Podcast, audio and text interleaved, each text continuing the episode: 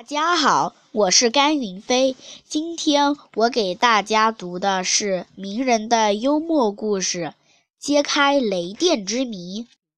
美国科学家富兰克林是18世纪电学史上的一位勇士，他曾冒着生命危险从天空中摄取闪电，揭开了雷电之谜。从前，人们一直认为天空中出现电闪雷鸣。这是大自然在显示神威，可是富兰克林却大胆地提出，那是大自然的一种放电现象。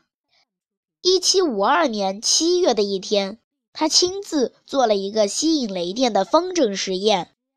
那天乌云密布，雷电交加。富兰克林带着儿子来到费城的郊外，他事先精心制作了一只白色的丝绸风筝。风筝上安了一根尖细的铁棒，风筝用麻绳系住，麻绳末端分成两只，分别接上一片铜钥匙和一小段丝线。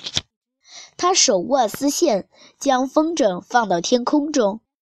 过了没多久，突然一道明亮的闪电掠过，顿时大雨倾盆而下。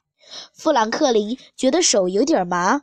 当他的手指靠近那片铜钥匙时，一朵蓝色的电火花立刻向手指射过来。他感到手臂一阵麻木，差一点被击倒。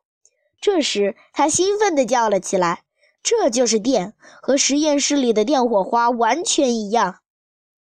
风筝实验轰动了全世界。后来，富兰克林还发明了避雷针。使千万幢楼房和高塔免受雷电的袭击。谢谢大家。